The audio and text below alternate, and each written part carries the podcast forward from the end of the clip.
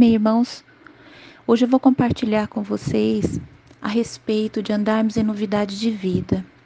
Tomemos como base o que está em Romanos 6, 4. Fomos, pois, sepultados com ele na morte pelo batismo, para que, como Cristo foi ressuscitado dentre os mortos pela glória do Pai, assim também andemos nós em novidade de vida. A nossa vida cristã não pode se basear nas experiências que nós tivemos no passado. Irmãos, nós temos que avançar para uma nova etapa. Quando nós cremos no Senhor Jesus e fomos regenerados, a vida divina entrou dentro de nós e nos tornamos filhos de Deus. A partir desse momento, nós somos introduzidos na vida da igreja. Porém, a igreja não é a nossa meta mas é o meio, o ambiente pelo qual a vida divina pode crescer em nós, a fim de que possamos obter o reino, reinar com o Senhor na era vindoura. Portanto, a meta em nossa vida cristã é a manifestação do reino de Deus. Para isso, nós precisamos seguir o Senhor negando a vida da alma. Nós somos um ser tripartido. Nós somos formados por corpo, alma e espírito. E a nossa alma é composta por todas as nossas opiniões, cultura, tradições e conceitos. Em Mateus 16, 24, nós podemos ler: Então disse Jesus a seus discípulos: Se alguém quer vir após mim, a si mesmo se negue, tome a sua cruz e siga-me. A vida, a nossa vida natural não pode entrar no reino. Hoje nós temos a oportunidade de negarmos a nós mesmos e de seguirmos o Senhor. Não dá para colocar mais água num copo que está cheio. Antes nós precisamos esvaziar um pouco.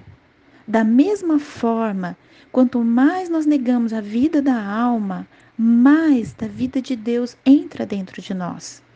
Nós precisamos nos despojar do velho homem que passou a ter uma vida independente de Deus depois da sua queda.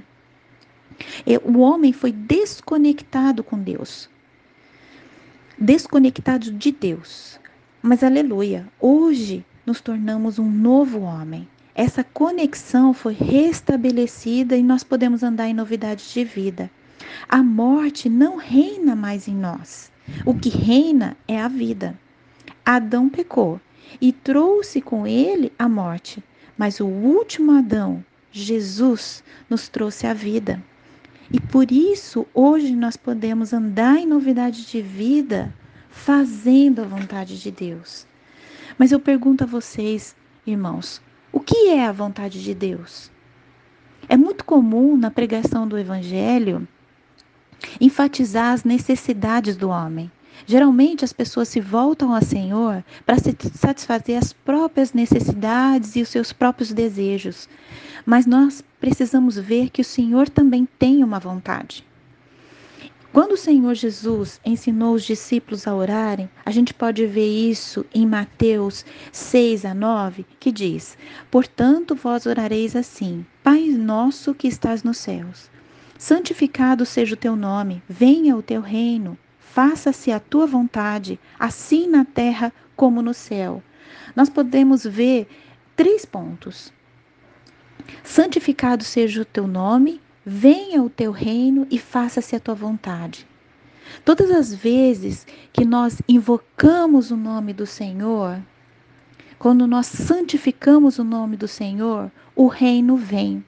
A autoridade de, do Senhor é estabelecida e a vontade do Senhor é feita, nós deixamos de lado a nossa própria vontade, os nossos próprios desejos e nós buscamos a vontade do Senhor.